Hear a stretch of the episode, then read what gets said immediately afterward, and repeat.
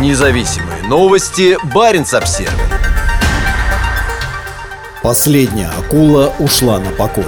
После 41 года службы в водах Арктики гигантская атомная подводная лодка ТК-208 Дмитрий Донской, грозное оружие времен Холодной войны, выведена из состава флота. Стратегические атомные подлодки проекта 941 «Акула» «Тайфун» в кодификации НАТО были самыми крупными в мире. 172-метровый корабль водоизмещением 48 тысяч тонн, конструкция которого представляла собой два параллельных основных корпуса, был способен нести 20 ракет, каждая из которых могла нести до 10 ядерных зарядов. ТК-208 Дмитрий Донской была головной лодкой проекта, по которому было построено шесть кораблей. Все они базировались в Западной Лице, самой западной базе на Кольском полуострове. Однако для целей ядерного сдерживания Дмитрий Донской, вошедший в состав флота в феврале 1982 года, прослужил менее 10 лет. В 1990-м он был поставлен на ремонт и модернизацию, которые из-за развала экономики после распада Советского Союза продлились до 2002 года.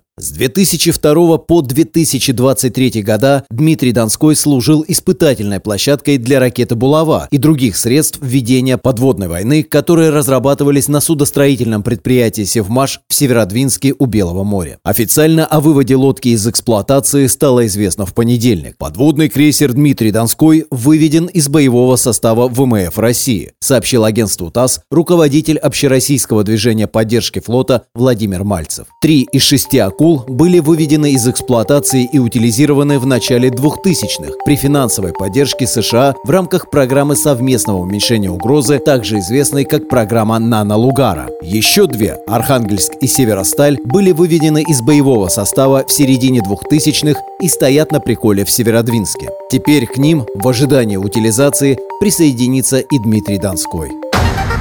Независимые новости. Барин обсервис